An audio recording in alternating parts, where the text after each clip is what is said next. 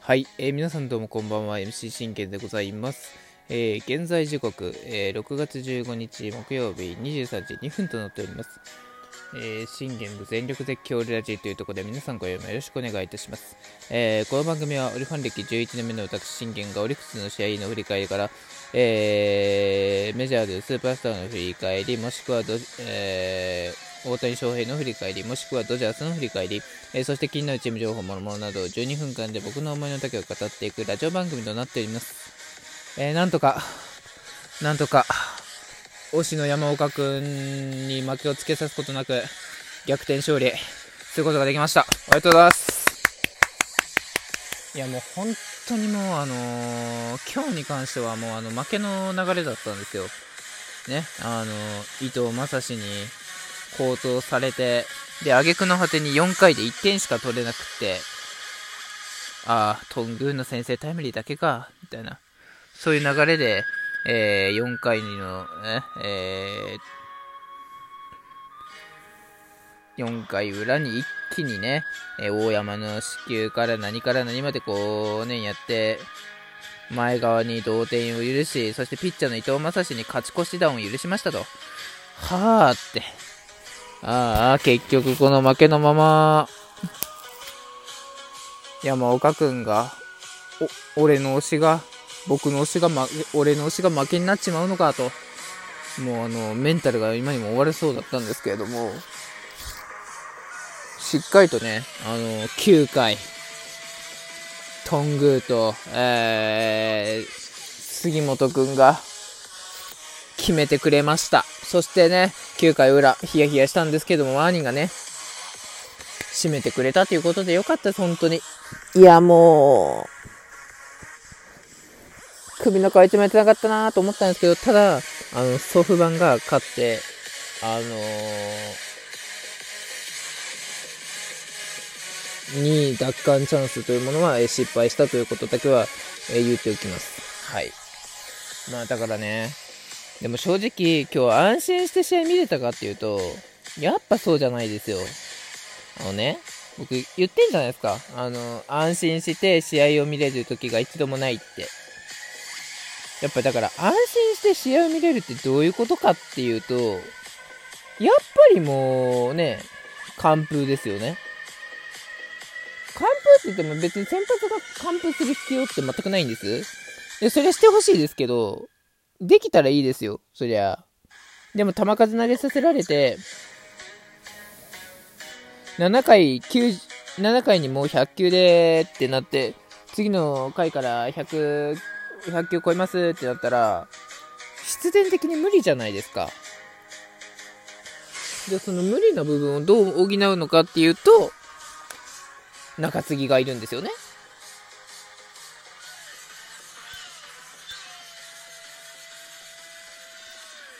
でしょ？そのために中継ぎがいて、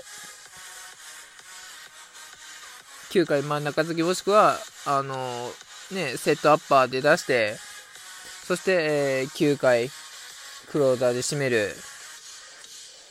これが、えー、野球じゃないですか。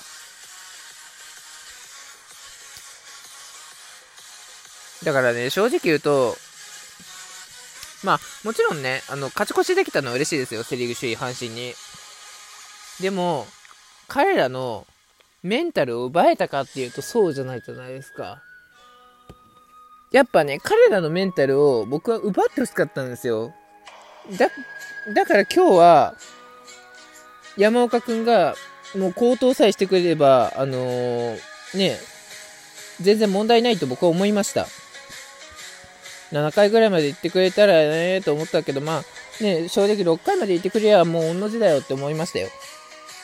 まあちょっと突然のあのね、崩れましたけど。うん。じゃあまあちょっといろいろね、えー、振り返っていきますけど、えー、まず、えー、ここですね、初回。福田くんがまず倒れて、これゴンザレスくんがヒット離すんですよ。ね、ゴンザレス君が出ました。はい、森友くん643ダブルプレスレオと。これが一番やっちゃいけないって言いましたよね。あのー、何度も言ってますけど、もう本当にいい加減にしてくれですよ。いい加減にしてくれ案件ですよ。と言ってしまうとね。あのー、森友くんって、打てなくなった時って、だいたいこういう閉殺打する時多いんです。ね、ワンアウトからのチャンスいか、ね、ゴンザレス君が、お、ワンアウトからのチャンスこれ活かせるなって思った矢先にこれでしょだから正直ね、あのー、ワンアウトからのチャンスでも何でも言ってるでしょうね。ノーアウトでもワンアウトでもツーアウトでも何でもいいから、そのアウト、あの、どのアウトからでも、あのー、ね、得たチャンスは最後まで生かしきれと。しつこく口酸っぱく言ってます。ね。まあ、あのー、全然わかんないよねって。まだ期間会っていう話になってくるから、もう本当にね、そろそろ、あのー、なんとかしてもらわないとなって思います。まあまあまあ、ただね、勝った試合にこんなね、僕は文句を言いたくないですよ。でもね、これだけは言わせてほしい。ね、オリックスがね、これトングの先制タイムでまず先制しました。からのこれ4回ですよ。大山に死球。里照ヒット許す。前川が決めきる。これで同点。で、2アウトにしてるんですよね。で、木浪を抑えて2アウトにして2、3塁からの伊藤正史にタイムリーを決められる。これで逆転タイムリーですからね。だから正直言って、あのー、流れが完全にこれで阪神行ったじゃないですか。いや別に僕も山岡君を攻めたくないんですよ。めっちゃいい投球してるんじゃないですか、彼。ね、まあ、ただ大山に死球を許したのはちょっとな、先頭打者死球はちょっとあかんよっていうのは言いたいですけど、これはね、あのー、そこからま完全に流れを崩されたわけですよね。里出る前川。で、前川で同点されてからの、梅野木浪と抑えてからの伊藤正史ですよ。僕、だから伊藤正史はね、あの、打撃うまいじゃないですか、彼。だから正直、勝負する必要なかったんです。でも、次近本じゃないですか。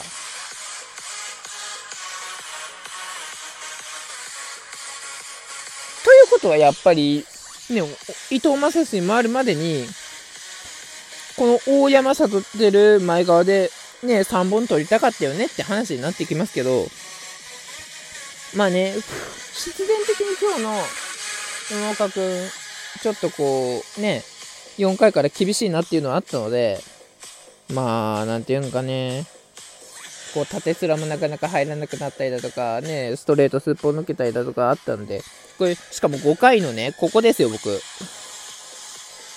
ここ、ね、僕、この5回途中の交代が一番ちょっとね、あのー、許せないっていうかね、あの、苦言を呈したい。ね、中野にこれセカンドライナーでワンアウトして、ノイジー大山と繋がれたじゃないですか。で、これ、サトテルで、これ、支給出した時に、サトテル前に、もう、下げたでしょ、山岡君を。これなんで下げる必要あったのって話でしょ。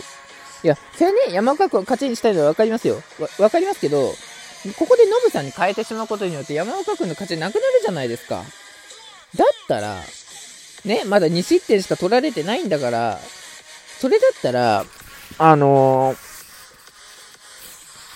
しっかりと2失点ね、守り通してやれよっていう話でしょう。で、このノイジーのヒットのところでもうね、声かけに行かなきゃダメです。平井は。正直。だって次大山なんだから。一発あるかもしれないでしょ？そこで一発撃たれて、はい、追加点入れられました。山岡君のメンタル終わりました。じゃ話にならないですよ。だからま一回言ってんじゃないですかね。声かけに行くの遅いって。いつも平井って声かけに行くの遅いでしょ？で、そうやって、あのー、理論派で、自分の理論派で、えー、試合を潰すんですよ。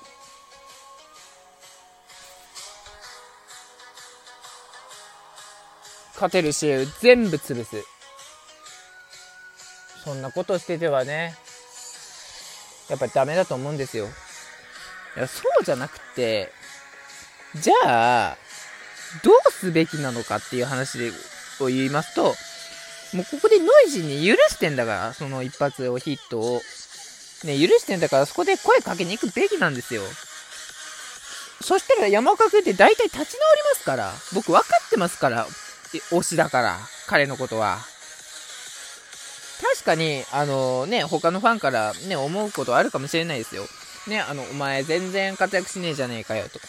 でお前、これで、この状態で勝てると思ったら大間違いやぞ、こら、みたいなね。あの、意見聞きますけど、だったら、君ら、山岡君の何を知ってんだよと。自分は言いたい。だから、だから、声かけられることによって山岡君って本当に立ち直って別別人のピッチングできますから、そういう子なんです、彼は。ね、縦スラじゃなく、縦スラね、あの、決めきれる子ですから。三振取れる子ですから。うん。ね。本当に。まあ、このまま負けがついたらどうしようかなと思いましたけど、あ伊藤正史に勝ちがつくのかって。去年は負けにできずにね、今年は伊藤正史に勝ちがついて山岡君に負けがつくのかと。推しに負けがつくのかと思いましたよ。ね。でも9回、トングー杉本君がこれ頑張りましたよね。からのワーにヒヤヒヤしながら見事勝ちました。ね、えー、明日からヤクルト戦頑張りましょう。バイバイ。